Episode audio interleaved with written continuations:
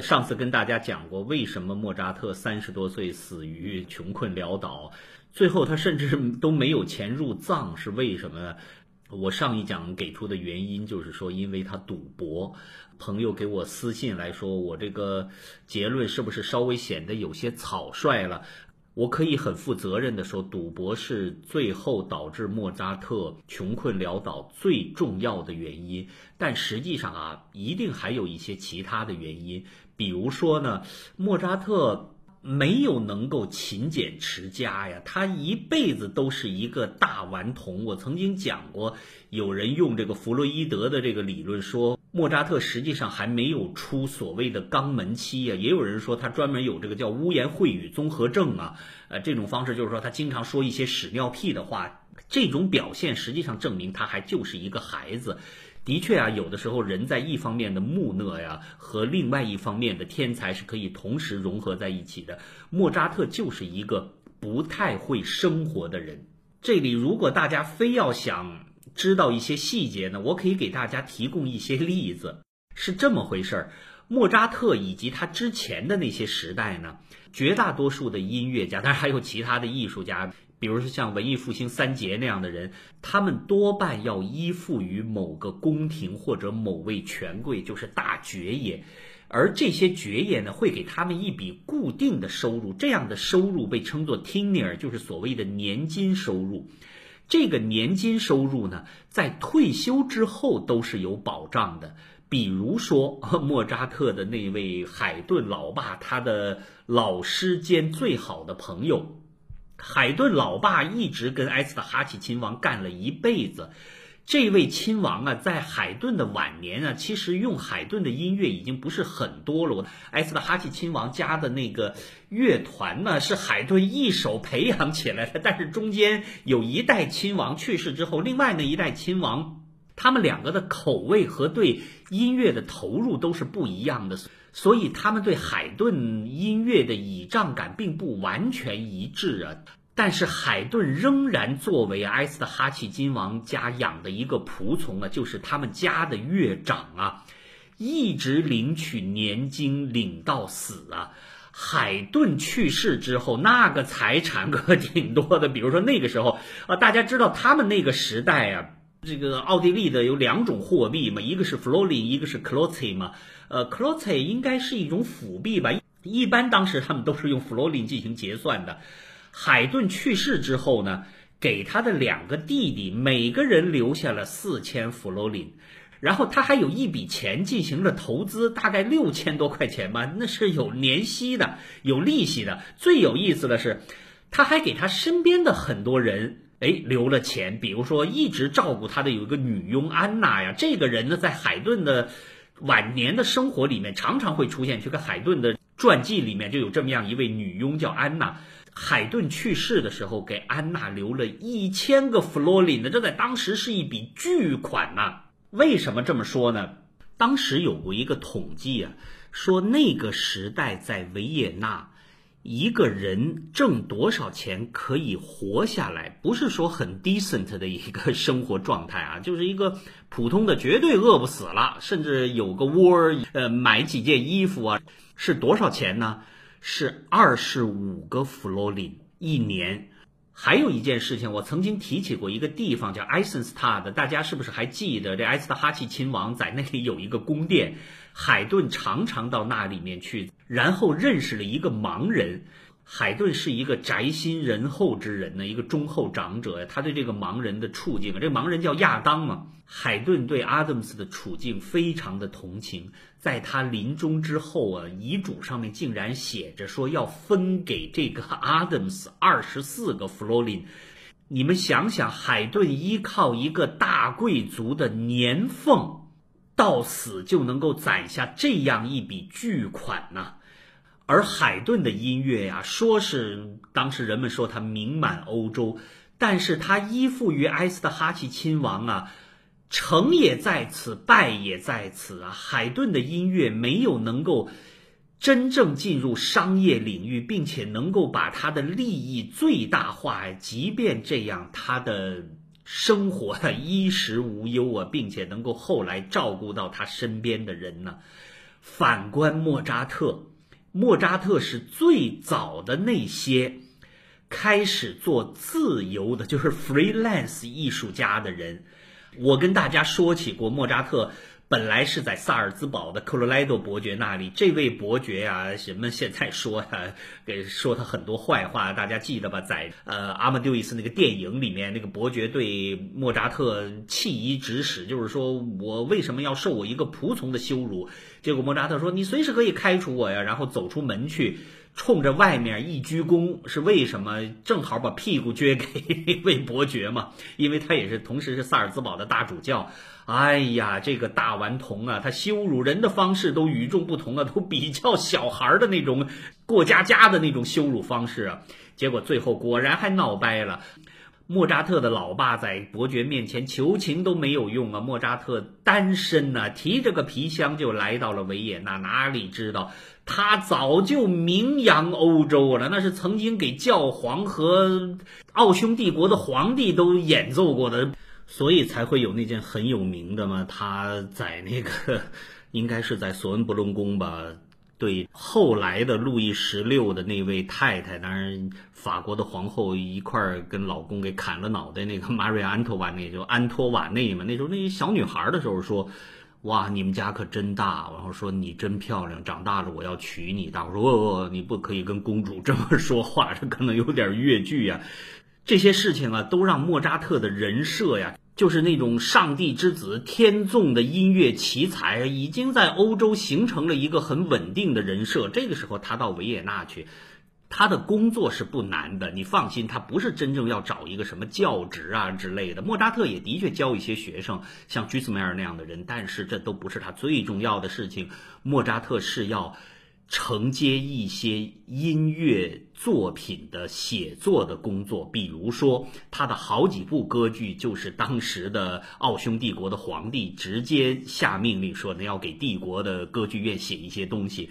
当然，这期间呢，比如说帝国歌剧院的那位总管跟他有很大的矛盾。哎，可是后来有另外一位，也是一位贵族，哎，又在帮他，所以莫扎特永远是又有敌人又有朋友。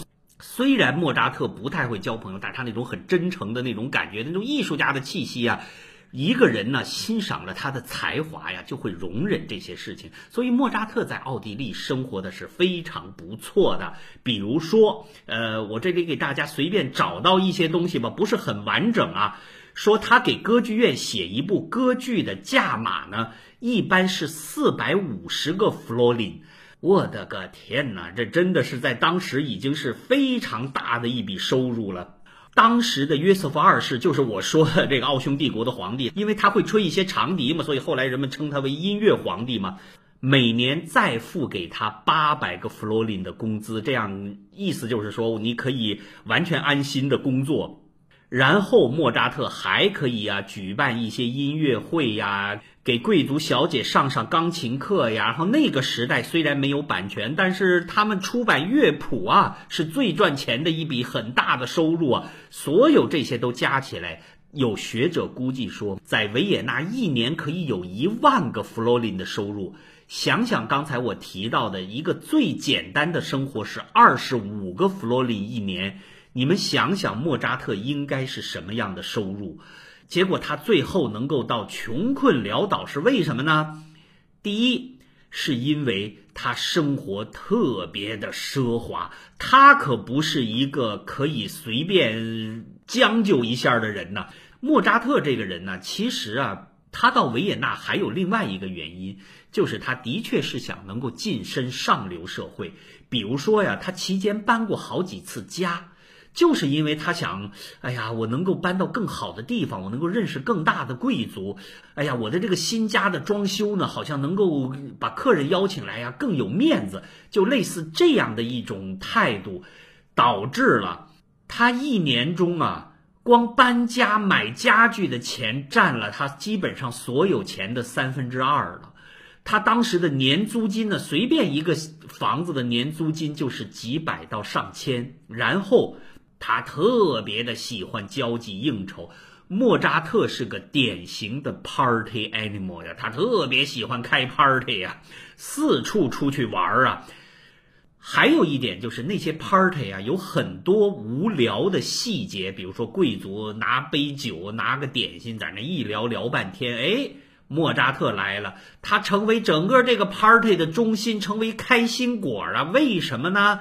是因为莫扎特的才华。大家还是在那个阿马迪维斯那个电影里面看到。比如说，他模仿他的海顿老爸还是很尊敬，模仿威尔第还是很尊敬的。到最后，他模仿了萨利埃利，就是所谓他的那位仇人呢。呃，他甚至说萨利埃利的那个演奏钢琴的那个音乐就像放屁一样，把大家逗得哈哈大笑。那电影里面萨利埃利就在场了，所以给气坏了，结下梁子嘛。哎，莫扎特就是这样一个人，他喜欢那种香依云鬓、灯红酒绿的生活。这也让他呀花钱如流水呀，这没办法的嘛。还有就是最重要的一点，就是我提到的赌博。实际上，他赌博的这个恶习啊，不是来源于他社会底层的那些朋友。社会底层的很多人的确是赌博，那是他们生命中忘记痛苦的一个方式吧。但是那个能赌出多大来呀？莫扎特的钱是花在贵族圈子跟那些贵族赌博上面，而贵族赌博是不会玩个什么牌九啊、什么猜个拳之类的，他们玩的也挺高档的。在十八世纪啊，贵族喜欢带博彩的台球。他的那种台球方式跟现在的斯诺克还不完全一样，但是那个时代，哎呀，很复杂的，类似于咱们麻将中的这个复杂的翻翻的那种，什么哪个球进了多少钱，连续进几个球翻多少翻，最后还可以再压个大注之类的。莫扎特喜欢玩这些东西，我想啊，这位音乐家可能球技是不是不太好啊？结果打着打着，大量的钱就投进去了。还有另外一件事情。莫扎特的这位太太呀，康斯坦扎啊，哎呀，那个阿马迪维斯那个电影里面全版我不知道国内有没有乐友看过，有一个版本甚至写着他想要脱衣勾引萨里埃利啊，说康斯坦扎是一个水性杨花的女性，这一点呢并不能完全证实，但有一点，这位女性跟莫扎特一样啊，也是一个花钱的能手啊，她特别喜欢。漂亮的衣服，像现在来说就是喜欢驴牌的包包，然后喜欢出去旅游，然后喜欢昂贵的美食啊，这些地方花了这两位小夫妻大量的金钱，最后导致入不敷出。到了一定地步的之后，莫扎特在中晚年，哎呀，哪有什么中晚年，就是他人生的最后那几年呢。来让他写音乐的人越来越少。电影里面说呀，说是萨利埃利在中间啊使了很多坏，不见得。那个时候啊，维也纳人的品味风格已经开始微微的在改变了。所以，哎呀，莫扎特的优美的所在，是不是他们哎呀尝了太多的甜品，是不是觉得有点齁着了，还是怎么回事？向莫扎特约音乐作品的人，比他。刚刚去维也纳的时候，他如日中天的时候少了很多。莫扎特觉得有点入不敷出了，他我要跟现在咱们一样借个花呗之类的。莫扎特开始向他的好朋友借钱。现在有据可查的，借给莫扎特钱最多的一位。是一个维也纳的商人，哎，凭什么这个商人要借给莫扎特的钱呢？这个人叫 Puchberg，普希伯格、普赫伯格这么翻，为什么他向莫扎特借钱呢？啊，这又是引起另外一个大家猜度起来的阴谋论了。我说宋鸿兵的那个书里面又会猜度很多了，因为这位 Puchberg 和莫扎特一样，都是共济会就 Freemason 的成员。所以莫扎特给普克伯格写信呢，要钱的信啊，现在还留着，这已经是文物了。那信里面那词儿多半都是这种什么啊，你看在咱们兄弟般的友情的面上，给我一点帮助吧，就类似于这样子的话。还有什么，咱们是弟兄，你还能信不过我吗？所以请下星期给我一百个弗罗林，就类似这样子的话。呃，当然。莫扎特还有其他的一些债主，有一些稍微小一点的债主，但是的确是很有意思。他债主中啊，相当一部分是他的共济会的兄弟们啊，所以这个组织是不是还真的 Freemason 铁匠组织啊？是不是还真的 有一定的约束力啊？他们会主动的帮助莫扎特。但是于事无补啊！哎呀，莫扎特到最后。身体和精神上同时受到摧残啊！深夜里面，上帝派个使者来要一个安魂曲，这简直是要我的命啊！